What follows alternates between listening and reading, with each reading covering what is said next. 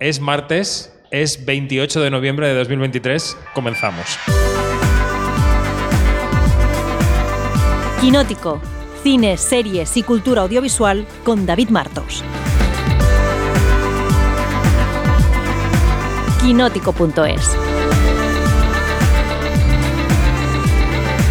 comenzamos el quinto podcast de las tardes del Festival de Sevilla, que será el último de estas tardes. Estos podcasts emitimos en directo desde el set audiovisual, porque lo que haremos mañana miércoles será grabar aquí los dos podcasts semanales de Quinótico que podéis escuchar el jueves. Es un poco del lío, pero no os preocupéis. Que en directo este es el último podcast.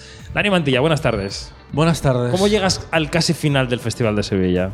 Pues yo me lo tomo como un final de, temporada, no final de Sevilla. Es un sino poco temporada. Final de sí. temporada porque a priori es el último viaje que hago en 2023 eh, por este nuestro trabajo. Así que Está es- mirando es, un momento. Está, está- está bien que digas a priori, porque a priori, a priori, nunca se sabe, la verdad. Nunca sabes cuándo pueden montar un festival en, en Tarazona, pero aquí en Sevilla hemos estado muy bien, hemos hablado con mucha gente Claro. y hemos visto películas también y nos lo hemos pasado bien juntos viajando, así que todo a favor. Las mentiras del directo. Francesc Miró, redactor jefe de este medio. ¿Corroboras la opinión de tu redactor? Pues sí, la corroboro, la corroboro bastante. Vaya. Yo soy redactor solo de mí mismo, ¿eh? De- no soy redactor de nadie, ¿eh? A pesar de que no se cansa de decir lo imprescindible que es para el equipo. Hombre, eso hay, hay- hay que tenerlo en cuenta. Hay que tenerlo en cuenta. Bueno, Francesc, ¿tú cómo llegas al, al casi final del festival? Pues yo, eh, como al principio estaba más cansado y ahora estoy bastante, bastante bien. He visto pelis que me han gustado, eh, estoy contento con, con las entrevistas que, que he hecho, así que, que la verdad que la sensación es, es buena. Pero bueno, eh, pues eso, que terminamos mañana y está bien también. Muy bien. Y diréis, ¿y a quién habéis invitado a este podcast? Porque todos los días hemos tenido un salseíto, un ingrediente estrella, una piña en la Macedonia. Eh, hoy es Alejandro Ávila. Ale, ¿cómo estás? Hola David, pues genial, encantado de estar aquí con vosotros, de reírme. Compañero periodista, miembro de Los Feroz, eh, responsable de comunicación de la Academia de Cine Andalucía, eh, codirector de Filmand, que es un medio muy chulo de cine. El otro es Carlos Lobreda. El otro es Carlos Rueda, que también anda por aquí. O sea que podéis hacer un poco dupla en algún podcast. Y también eres una de las almas de la Asociación de Productores en Andalucía. Correcto. Todo eso eres. ¿Cómo te da tiempo? Porque es que me, he ca- me he cansado de escucharlo. Aprovechando mucho el tiempo y como va todo en el mismo sentido, que es el, el apoyo, la promoción, la difusión del cine andaluz, más o menos conseguimos que vaya funcionando la rueda. Hoy hemos conocido las nominaciones de los ASECAN, que son como uno de los escalones que llevan hasta los premios Carmen, que son la cumbre de la temporada, digamos, de premios en Andalucía. Ahora repasaremos algunas de las nominaciones. Pero em, esta temporada de premios, que ahora ya existe un poco más eh, asentada, eh, ¿cómo ha llegado a donde está? O sea, ¿cómo hemos llegado en Andalucía a que existan unos Carmen, a que haya una estructura? ¿En qué estás trabajando en tus varios frentes y en qué trabaja la gente de la que te rodeas para que exista esta estructura que tanto beneficia al cine y a las series, ¿no? Pues eh, los premios ASECAN de los escritores cinematográficos, escritores y escritoras eh, cinematográficos de Andalucía son unos de los más antiguos de- del país. Tienen 36 ediciones, creo. Y sentaron las bases para que, eh, bueno, los profesionales terminaran organizando, los profesionales del cine terminaran organizando su propia academia de cine y llegaran los premios Carmen. Que no sé a ti, pero a mí me gusta mucho que haya un premio con nombre de mujer. La verdad es que es chulo, porque en realidad se suele elegir de hombre en todas partes. Sí, sí. Eh, además tiene cuerpo de mujer, es eh, poliédrico, con lo cual eh, juega así también con la idea de que, de que nuestro cine tiene muchas visiones. Efectivamente. Y este año tenemos fecha para los Carmen para que la gente ya se lo apunte en la agenda. Pues si no me equivoco, que no me voy a equivocar, No te vas a equivocar. 3 de febrero en Huelva. O sea que son súper mega recontra antesala de los Goya. Eh, totalmente. Una semana antes, Y recogemos el testigo de nuestro feroz. efectivamente, que seríamos el 26 de enero viernes en Madrid, en una sede todavía por... Por determinar. Te- Bueno, por, por des- supongo que por desvelar, yo no desvelar. sé mucho. sé, pero Venga, cuéntanos, estará- David, que no, no, no. Yo, yo digo campanas, pero no voy a la iglesia. En algún lugar entre tres cantos y Aranjuez, más o menos. Eh, eh, No descartes un pico de rascafría. sí, sí. Podría ser. Bueno, también. unos Goya se hicieron casi por ahí. ¿eh? Los, los años del hotel, que esos fueron Uy. Tremendos. fue el hotel, el hotel Mm. del aeropuerto. efectivamente. Que da una sensación un poco cerrada, ¿no? Aquí el anfiteatro. Yo no llegué a entrar al anfiteatro, yo me quedé en los pasillos y en las salas. Pero es curioso porque las eh, míticas protestas de los Goya, que hay casi todos los años, fueron al hotel, ¿eh? llegaron. Así que tenían ganas de quejarse. Aquí tenemos una cuota también de, de un autonómico que es Francesc, que viene de Valencia. Un provinciano. Porque claro, en Cantabria no hay cine. No, Nada, cero. En Cantabria. En Yo soy de Cantabria, Cantabria. en Lo Cantabria más hay. cinematográfico que tienen es Altamira. No perdóname. tienen más. En Cantabria no hay una academia de cine autonómica. ¿O me lo estoy inventando? Eh, no tengo ni la menor idea. Si la alguien no lo sabe, acaba de ser desheredado. No, yo, yo me enteré hace poco que había festival en Santander, la verdad. Hombre, claro Estoy que un lo poco hay. desgastado desde hace. de- Sí, de- sí, sí. No, no, sé, hace tres años. Pero es que justo como coinciden en septiembre entre eh, dos festivales tan gordos como Venecia y San Sebastián, es un poco devastador. eh, pero si nos invitan, allí iremos. Vamos. No, le iba, iba a incluir a Francesc en la conversación porque allí tienen Ah, los premios Berlanga, Eso te iba a decir, sí. que t- tiene una academia valenciana. eh, Son un referente para nosotros. eh, todos Los Berlanga. Los Berlanga, sí, todos los años hay un encuentro de academia eh, autonómica o territoriales, como le queramos llamar, y la valenciana tiene un importante recorrido ya. Es, es um, un premio también que, bueno, los, los premios eh, en Berlanga que tienen recorrido y que tienen también un impacto mm, bastante importante en, en la industria eh, y el sector audiovisual valenciano. Y yo no, lo- no es que lo siga demasiado, pero conozco a mucha gente que está implicada en, en, en el sector y que, y que lo, vive, lo vive mucho también. No, es que en el fondo son, la- son cuatro las grandes academias autonómicas en España, ¿no? O sea, lo- están los Gaudí, están los Mestre Mateo, los Berlanga y los Carmen, eh, sin detrimento de cualquier otra autonomía que ahora mismo tenga unos premios y que yo esté olvidando. Te estás buscando Me hace- problemas. me hace un gesto Eduardo. Te estás metiendo en Eduardo Pérez Goñi hablándome de los premios Simón de Aragón. Claro, este que te estás metiendo en Que camisa de podemos varas. convenir en que todavía no han llegado un poco al nivel de estos cuatro. Vale. Pero que llegarán. No tengo duda de que llegarán. En Cantabria es que la tenemos tan montada en el cine eh, que este fin de semana se estrena Ocho apellidos marroquíes, que es una familia de cántabros eh, que se van a, a Marruecos. Y la matriarca es Elena en Irureta. ¿vale? Quiere decir, una mujer que todo el mundo sabe que es vasca. Y el actor cántabro más famoso es Resines. Yo entiendo que él no puede hacer la película porque eh, todavía se está recuperando del COVID. Tiene un cameo Ajá. muy breve. Vigalondo es cántabro también, ¿no? Sí, pero bueno, también es actor en realidad, sí, sí, sí. Claro. Pues no- yo no vi cántabros por ahí. Igual alguno de fondo, pero, pero todavía tenemos que mejorar. Tenemos cineastas como Longoria, por ejemplo, que es de Cantabria. Ah. Eh, pero hay es el que, hay que hacer del algo. Festival de Santander. Hay que hacer algo. Claro, sí, sí. Bueno. Eh, nominaciones de los ASECAN, que van Así a marcar un poco, no sé si van a marcar el camino, pero bueno, son un indicador antes de que lleguen los Carmen, que han nominado en las categorías principales. ¿eh?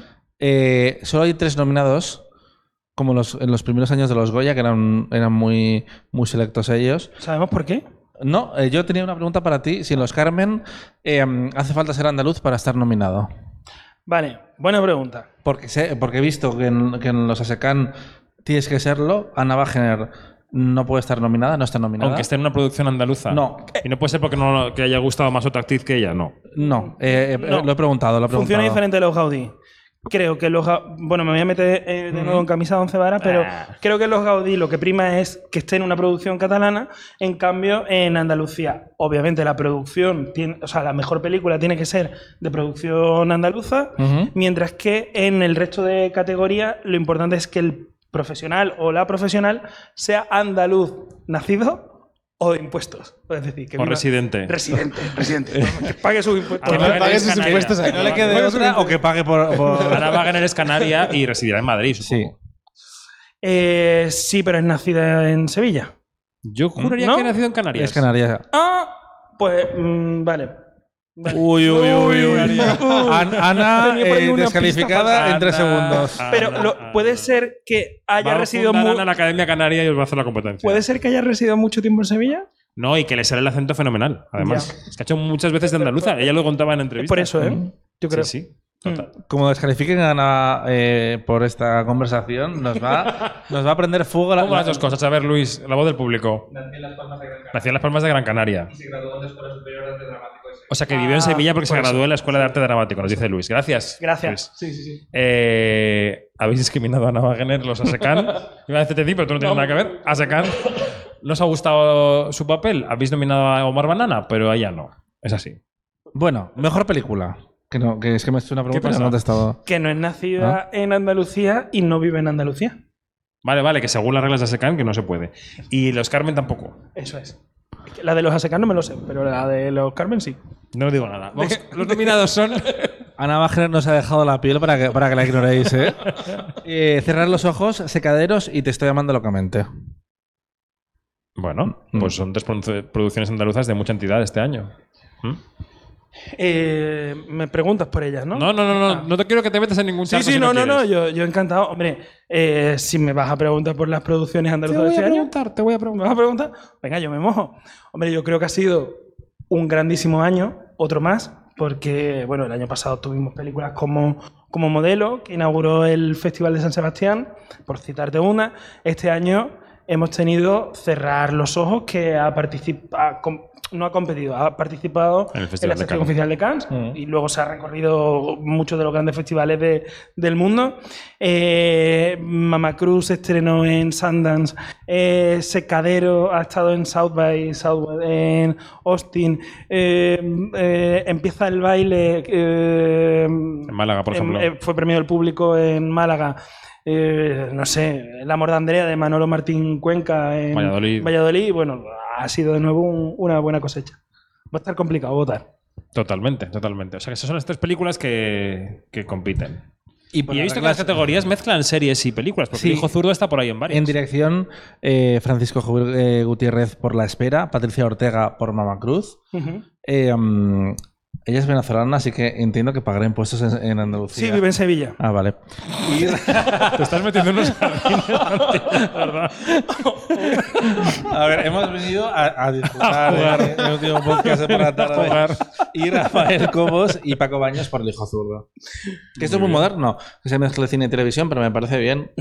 Todo lo que lleva Rebordinos amenazando con hacer, un saludo, José Luis, durante años, los ASECAN o tal, ya lo están haciendo. Muy bien. Bueno, Muy bien hecho porque el, el Hijo Zurdo la verdad que es una, una gran producción y, y- y la, tengo una anécdota.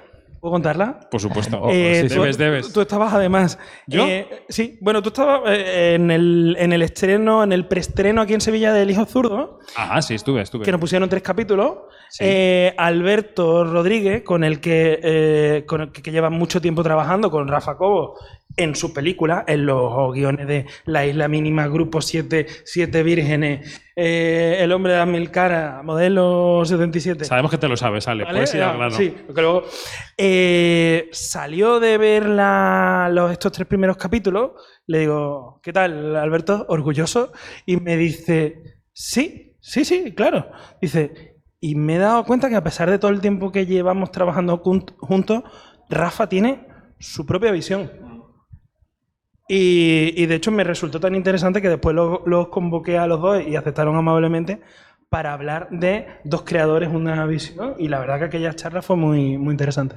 Pues sí, muy interesante, la verdad. Sí, sí, Sí, sí, total. Eh, más nominaciones, venga. A ver, Francesc, ¿qué más hay por ahí? Dirección Nobel. Dirección Nobel. Tenemos a Alejandro Marín por Te estoy amando locamente.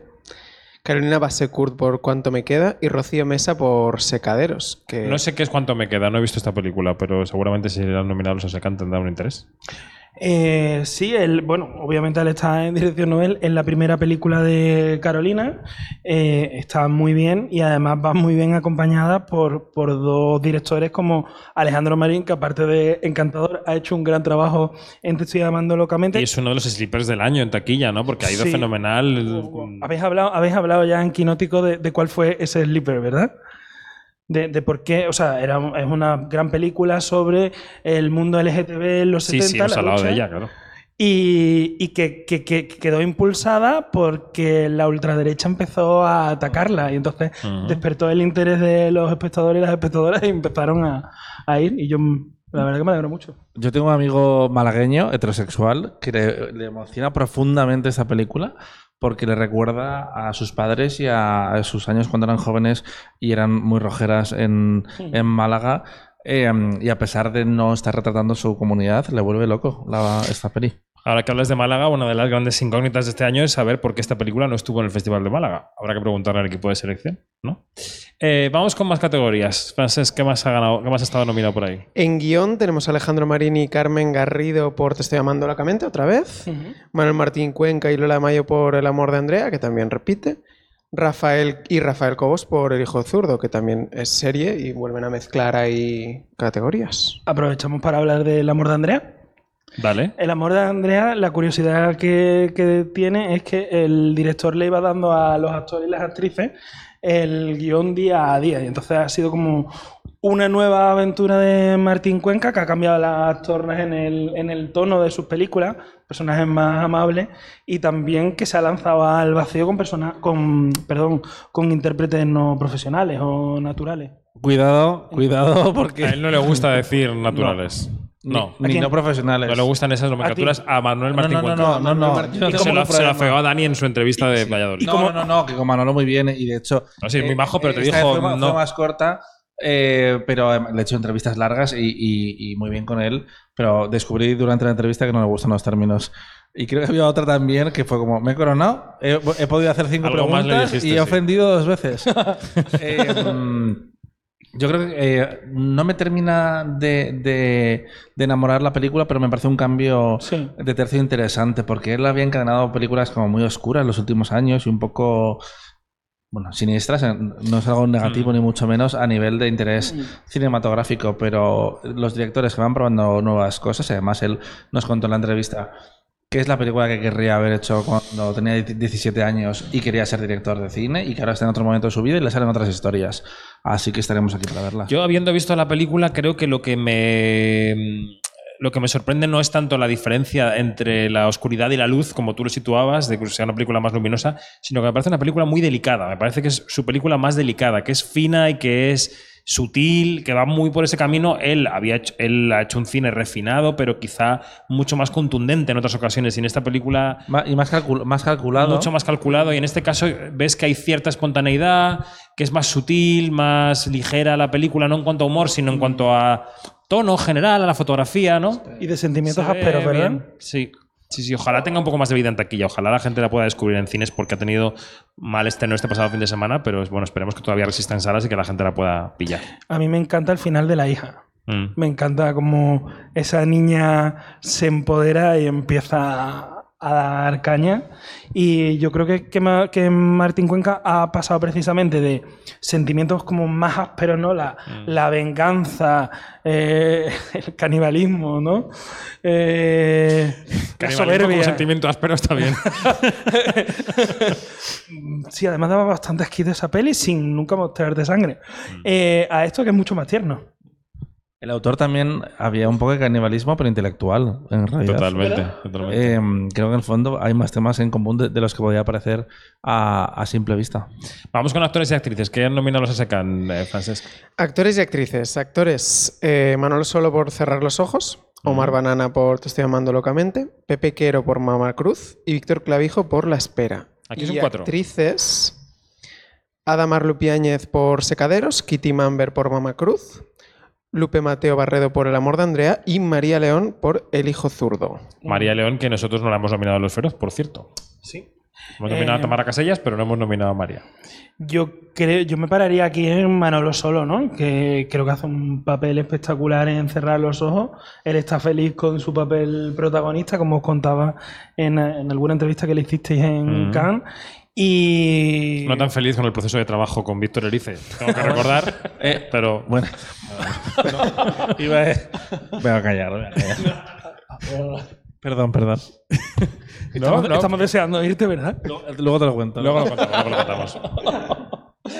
Eh, no, No, es un año maravilloso para Manolo Solo. Tiene dos grandes papeles. Cerrar los ojos y La desconocida. Creo que los dos ha demostrado lo buenísimo actor que es y que, menos mal, a pesar de las categorizaciones de los Goya, menos mal que ha tenido dos grandes protagonistas en este año 2023. Un saludo a todos los afectados por este comentario. O- y lo, bueno, y el resto de, de candidatos o nominados, ¿no? Omar Banana, que lo habíamos descubierto en Paquita Sala, en aquel papel maravilloso que hacía de conductor de limusina. Eh, ¿Cuál era el...? Ah, bueno, Pepe Quero. Pepe Bequero por Mama Cruz y Víctor Clavijo, Y Víctor que está Clavijo. haciendo las delicias de todo el mundo con ese papelón en la espera, que es otra de las grandes pelis andaluzas del año. Y... Si queréis comentar la espera, alguno de vosotros. Sí. Eh, bueno, yo la vi en, en Sitges, luego eh, la repescamos aquí porque Víctor pudo venir, porque Sí. estaba rodando una serie aquí en, en Sevilla. Y, y a mí la espera me, me impresionó bastante el trabajo que, que hace Víctor Clavijo, que se pone a sus espaldas toda la película, todo el peso dramático que es mucho en esa, en esa película. Y, y hostia, eh, funciona, funciona muy bien, funciona muy bien. Cuando sigues la industria durante años ya te das cuenta que hay gente que tiene muchas oportunidades, a pesar de que tropiece o que a veces no, no hay suerte, pero le dan más oportunidades. Luego también hay gente que no llegan a esas oportunidades. Yo creo que Víctor Clavijo es un buen ejemplo de un gran actor que no terminamos de aprovecharlo como industria. Gutiérrez precisamente sí, lo hizo con tres días, ya le dio un gran papel y aquí también tiene una oportunidad de lucimiento absoluto. Y es, es una pena que a veces no aprovechamos los eh, recursos que tenemos. Eso es una, una reflexión que hago yo, ah, que lo he pensado siempre de Víctor, Clavijo. Y a mí, a mí Omar Banana me encanta, lo boté en los feroz, me da pena que no haya estado, pero ojalá aparezca en los Goya en, en la categoría revelación. ¿No crees que en Víctor Clavijo hay algo de también no decir que sí a todo lo que le ofrecen? Que es una persona selectiva. Me da esa impresión. Yo Espero que sé, sí, no lo sé. datos, pero- Espero que sí. Eh, Porque de hecho, Enrique Auquer le entrevistaste tú hace poco, que hicimos un quinótico extra con él y contaba eso, que mm, le habían ofrecido bastante más de lo que había aceptado, pero porque se había dado cuenta. También es que en los últimos años, cinco años por ahí, ha habido un giro necesario, por otra parte, hacia historias más femeninas. Y antes siempre ellas eran objetos eh, de las historias masculinas. Y ahora tanto directoras como directores están preocupados más por contar eh, viajes femeninos porque las cosas como son las hemos visto mucho menos en, en pantalla y son conflictos que aunque hables de lo mismo el punto de vista es diferente. Yo creo que ahí le tenemos que dar las gracias en buena medida eh, a la sensibilización que supone que las ayudas al cine eh, permitan que entren nuevas directoras noveles y, no, y nos expongan nuevos puntos de vista. Precisamente el año pasado, eh, es verdad que no es española, ¿no? pero inauguramos el festival con una película francesa que nos dio mucho que hablar porque era el papel de una eh, mujer que entra en una familia, en un eh, hombre con una, con una hija, y qué pasa cuando esa pareja se separa y ella sigue queriendo a la, a la niña, ¿no? Ese tipo de visiones hasta ahora no la habíamos tenido y, y es súper interesante que, que eso repercuta en, todo, en toda la cadena ¿no? de cinematográfica. Volvemos a las actrices un momento que no- hemos perdido la lista ahí Ah, con sí. el. Eh, Adamar, Sí. Kitty Mamber, Lupe Mateo y María León. Pues qué vamos a decir de Kitty Mamber en Mama Cruz, ¿no? Otra Sí. historia que hasta ahora no habíamos visto, un coming of age en la tercera edad, eh, Of que, certain age. que tiene Of un- certain age. que tiene un final brillante, nunca mejor dicho. Y, Y muy arriesgado para Kitty Mamber, porque no es una No. eh, decisión fácil ni obvia el estar ahí y así, ¿no? En esa película. Quiero decir que es una película que mucha gente. Yo he visto a gente tacharla de ligera, en cierto sentido, ¿Sí? Y me parece menos ligera de lo que pudiera parecer a primera vista. Oye, a mí no me parece nada, o sea, me parece que se ve muy bien, pero no me parece ligera.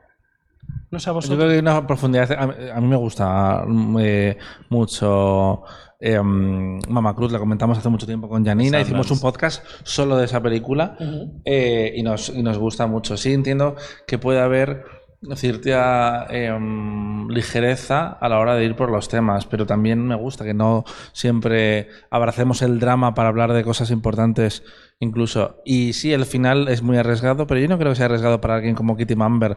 Yo creo que cuando ella leyó el guion o habló con Patricia Ortega y llegó a esa última escena, que seguro que le costaría a mucha gente, actores y actrices, no creo que ella particularmente Mm. Eh, pusiera mucha pega. No, también nos recomendamos otro quinótico extra que grabamos con ella en Valladolid y ella decía que lo que le gusta son los retos, ¿no? Y que le apetece que le digan por aquí, tírate por este barranco y ya tirarse. Está bien. ¿Quieres que comentemos las Si queréis. Eh, tenemos a Adamar Lupiáñez en Secadero, que es la adolescente. Secaderos es una de las películas que para mí mm, en la banda independiente van a ser símbolo de este año, ¿no? Rocío Mesa.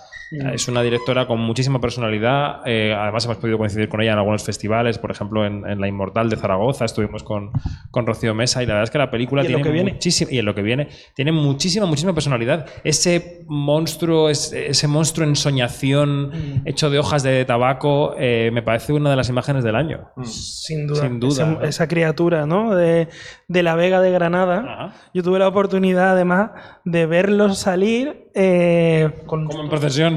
Sí, sí, o sea, toda la, la eh, no me voy a me- eh, toda la maquinaria, ¿no? Alrededor de una criatura como esta, eh, de noche, en mitad de la Vega de Granada, saliendo de un secadero. Era una, era una imagen espectacular. Yo creo que estábamos todos alucinando con aquello. El recorrido de Secaderos es curioso eh, porque se estrenó en San Sebastián hace más de un año y han esperado a 2023 para estrenarla, que es una estrategia que va a seguir también la única película española que se presentó como Secaderos en nuevos directores en San Sebastián, que es La Estrella La Azul. estrella azul. Ujú. Eh, porque en los últimos años tenemos mucha competencia con, con los debuts y, y es complicado de llegar tarde. la Exacto, no, no, no. Desde luego, Romeo, eh, Rocío Mesa viene eh, apadrinada. Y yo solo quería decir que mm, un problema de. Solo quería decir, si no otra cosa más que hablar. eh, de los ASECAN, que, que solo tiene pre- premios protagonistas, que echo de menos a Tamara eh, Casellas, que está fantástica en El Hijo Zurdo. Sí, que Zurdo. estaba bien. Eh, no ha habido hueco, pero eh, está increíble. Bueno, es una actriz que le despuntó ante nuestros ojos en Ama, ¿no? Sí. De, de Julia de Paz, a la que también le mandamos un saludo. Esta sí que es Julia y no Julia. Julia de Paz. Em, y que yo creo que ha encontrado por fin, afortunadamente, un hueco. debe haber tantos actores y actrices de esa calidad que están en lugares que, que- a los que los ojos de los periodistas no llegamos o que la propia industria ignora, que me, me encanta cuando de repente sale alguien en la palestra que puede demostrar todo lo que vale. Tamara es que Y transpira. luego que es un amor de chiquilla. La Totalmente. Y transpira eh, credibilidad, ¿no? Realidad. Es una, es una actriz fantástica, sí. Pues bonito panorama tenemos en el cine andaluz. Eh, Precioso. Aquí ¿Y qué va a pasar en los Goya el jueves? ¿Cómo, cómo va a salir Andalucía de me está- Cerrar los ojos va a ser la más nominada, como sostiene Dani Mantilla sin pruebas, pero tampoco dudas. Mm, ¿Tú crees que va a ser la película española más nominada? Sí. No, bueno, mm, No, bueno, las películas a secas todas son españolas, ¿no? Sí, sí, sí. No, Ah, pero, vale, vale. pero- pero la que arrasará No, en número es que, de mira, nominaciones vamos a o contar luego aquí- en, en Vamos a contar aquí el chascarrillo. Yo le digo, Dani, habrá que hacer unas apuestas de los Goya. Y dice, sí, sí, sí. Y yo esta mañana llego al artículo y resulta que se ha quedado solo en las categorías principales. Ah, tú esperabas que estuvieran todas. Y entonces, claro, yo pensaba, claro, en esas categorías cerrar los ojos es probable que sea la más nominada. Claro. Pero luego llega Bayona con todas Las las, técnicas. técnicas, claro. De hecho, un, ¿Quién va a ser compañero, un compañero me ha preguntado de, jo, he echado de menos las técnicas y yo no tengo ningún tipo de interés en hacer ridículo con apuestas de, de- de- de las nominaciones, así que ya me mojaré con las técnicas, eh, que luego también lo haré seguramente, porque los Goya eh, a veces sí que son bastante impredecibles. Mm, Me acuerdo del año de modelo, de modelo yo no sé por qué, no, me- no me acuerdo por qué película aposté en su lugar y de repente ganó como cinco Goyas eh, eh, claro que técnico-artísticos. las películas- la, la película de más entidad de producción, que ese año era modelo, yo creo, Sí, sin duda. suele ser la más nominada. Pero creo que, creo que había una alternativa ese año y yo pensé que iba a repartirse un poco más. No. Eso fue además un, rega- un regalo, por llamarlo de alguna manera, a- al cine andaluz, a, a la producción, a todos los profesionales que llevan muchos años trabajando de la mano de directores como Alberto Rodríguez y que de, de pronto pues se vieron compensados en esas categorías técnicas, entre otras a- en dirección de producción a Manuela Ocon, que es productora, trabaja ahora en, en Movistar, y, y fue un regalo a esa larga trayectoria de trabajo de los profesionales de aquí. Es que es muy bonito cuando estos directores que ya llevan pues 6, 7 películas siguen apostando por sus equipos de, Sí. de siempre. Eh, Alberto es un ejemplo, pero es que también los Bayona. Tú repasas la lista de, de los académicos eh, de Hollywood que han hecho en los últimos años.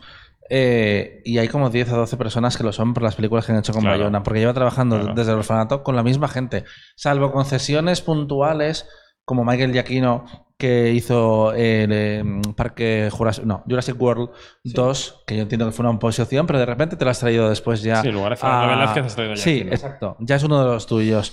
Pero eh, tirar de la misma gente eh, es bonito y creo que en ese sentido estos directores hacen como cantera. Eh, cerrar los ojos tuvo nueve nominaciones a los a los Forqué, eh, Feroz. Feroz. Sabemos que una no va a repetirse, que es mejor música, porque Es- no puede no cumple los, re- competir. los requisitos.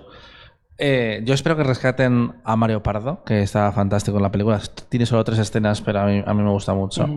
Y como también tiene época, yo creo que va a ser la que más, porque Bayona va a tener o 13 o 14. Porque yo asumo que tendrá el actor revelación nominado, que no hay tantos este año hombres. Y Que Bayona, Bayona se va a jugar el asunto de la máxima cantidad de, can- de candidaturas en cuánto amor le da la academia en materia de candidaturas actorales. es lo más difícil, sí. Si la academia le ha gustado muchísimo a la película, veremos actores de la película nominados. Si no le ha gustado tanto, se quedará seguramente por detrás de Erice. Es un poco el cálculo, ¿no? Sí, porque además han sido, han sido conservadores, bueno, conservadores, han sido prácticos y solo han presentado 15 candidaturas. No han presentado, por ejemplo, nosotros teníamos como posible nombre a la única mujer del reparto, eh, pues no lo han presentado. Y no han presentado un segundo secundario. Han ido con tres nombres. Tú, y ya está. Francesc, eh, ves también que esta va a ser la batalla que vamos a, de la que vamos a estar hablando en 250 podcasts Quinótico Gala de aquí a, a febrero, la batalla Erice versus Bayona.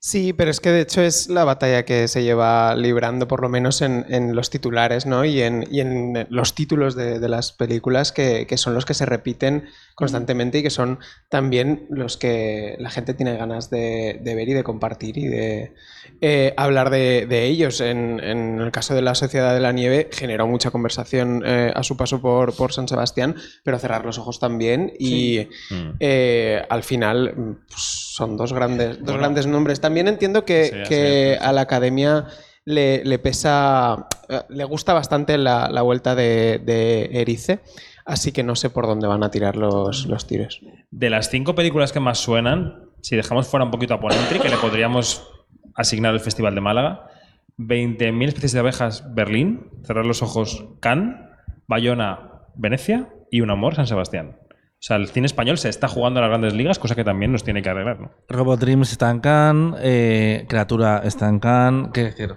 Annecy. También, Eh, pero que, que al final la, mayoría de ellas pasan previamente por, por festivales. Es un poco dictadura también, porque claro, después las productoras notas que, que se están... Es que yo creo Sí, que sí, hace sí. falta, que exista un camino para Pero que todos nos no volvemos un, poco locos con, con esto. Eh, y yo os lanzo una pregunta a ver qué os parece. ¿Hace cuánto que no gana una película que se estrenó antes de verano en España? Porque eso se decía mucho con los Oscars. De si estrenas en febrero, en marzo, en, en abril, es muy complicado ganar. Eh, verano perdió. Las niñas. Alcarrás perdió. Dos- pero 2020 me parece un caso más particular. Mm. Pero claro, es que de repente hemos visto estos, estas sensaciones de Berlín Las niñas no que llegan, llegan agotadas a, a los Goya. Sí. Eh, bueno, eh, pues, estaba pensando en, lo- en los grandes Las festivales. niñas fue de septiembre. Tu teoría se mantiene. Ah, sí, te lo dije. No, que me he quedado no me corrijas. me he quedado pensando en que eh, el cine español no solo en esos festivales que habéis mencionado, o sea, es que lo hemos, hemos dicho antes, Sundance, South by Southwest, solo este año, ¿eh? Eh, Busan, eh, Nueva York, o sea, Sí, pero lo que yo quería decir era que las, le- esas cinco películas de las que más se habla Sí. han estado en las secciones oficiales de los principales festivales del mundo. Si metemos Málaga como la quinta, ¿no? Pero quiero decir que Sí. de los cuatro de, de los festivales, es decir, totalmente. Está bien. Está bien. Yo creo que me tiro a la piscina, eh, la mejor época del cine español. ¿Tú dirías? Sí, yo creo que se ha creado una infraestructura tanto eh, institucional como financiera que permite que podamos hacer eh, cine y que eso está permitiendo que surjan muchos talentos, que se construya una industria y que se pueda trabajar aquí. El optimismo nos invade. Para terminar este podcast. Pues sí. ¿O querías decir algo más? Ver, siempre, la verdad, pero. Eres eh, la Yanina de Sevilla. No, yo creo que sí. Yo creo que se, que se ha aprendido a jugar al juego del cine ahora mismo y de los festivales, porque hemos estado unos años donde pasaban total del cine español. Eh, también ahora nos en- eh, fijamos más en cómo se hace el cine de autor. Eh, y en ese sentido creo, creo que es interesante. También nos podemos preguntar como hemos hecho alguna vez en Quinótico, el rol de los laboratorios de cine, de, porque a veces hace que las películas se parezcan más eh, entre sí pero creo que estamos aprendiendo a, a, vendernos mejor. Y eso que tenemos una generación de directores que está a punto de dar el salto a, las, a una sección oficial como puede ser como... Serra lo consiguió esta vez. Yo creo que Lois Patiño está a puntito. Que es un, es un poco, es, es casi los, los, juegos del hambre o el juego de calamar, tienes que ir pasando etapas. Yo creo que Carla Simón, la siguiente también irá a Cannes, pero eh, te van pidiendo ahí escalar. Y eso es, o sea, yo lo considero fruto de ese trabajo institucional eh, y de industria, de saber a qué puertas hay que llamar y decir, oye, que tenemos este producto, que estamos trabajándolo por aquí y enseñárselo, o sea, que, que, no es fruto de la casualidad. Que lo compren, efectivamente. Exacto. Pues Alejandro Ávila, amigo, gracias. Te hemos seguido para estar en este podcast. Al final lo hemos conseguido aquí en Sevilla. Muchas gracias, David. Estoy encantado, ya lo sabes. Hasta Gracias, muy pronto. Y Francesc, Dani, mañana última jornada de Quinótico en el festival. Tendremos un par de entrevistas en directo y luego dos podcasts que no daremos en directo porque serán grabados para emitirlos el jueves. O sea, Mañana más. estrenos y semanal con todo. Pues más Dani. Es más Dani. Pues aquí Francesc y yo nos rascamos bola. Es la hora, Dani. Si me tiene todo el día viendo películas, pues tendré que hablar de Te ellas. tiene encadenado a una sala, a una butaca. Pues prácticamente. Yo ya había librado eh, y mañana voy a estar con Rafael Cobos hablando del hijo zurdo y bueno, de lo que se cuente. Eh, pero Y también aquí está por aquí Marta Velasco, la presidenta de la Academia de Cine de Andalucía, a ver qué nos cuenta. Gracias, chicos. Hasta Gracias, luego. hasta luego. Es.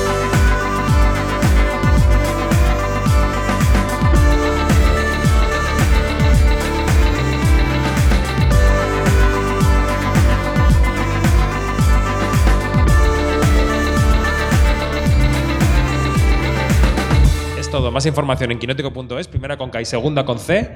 Y en nuestras redes sociales somos Quinótico. Adiós.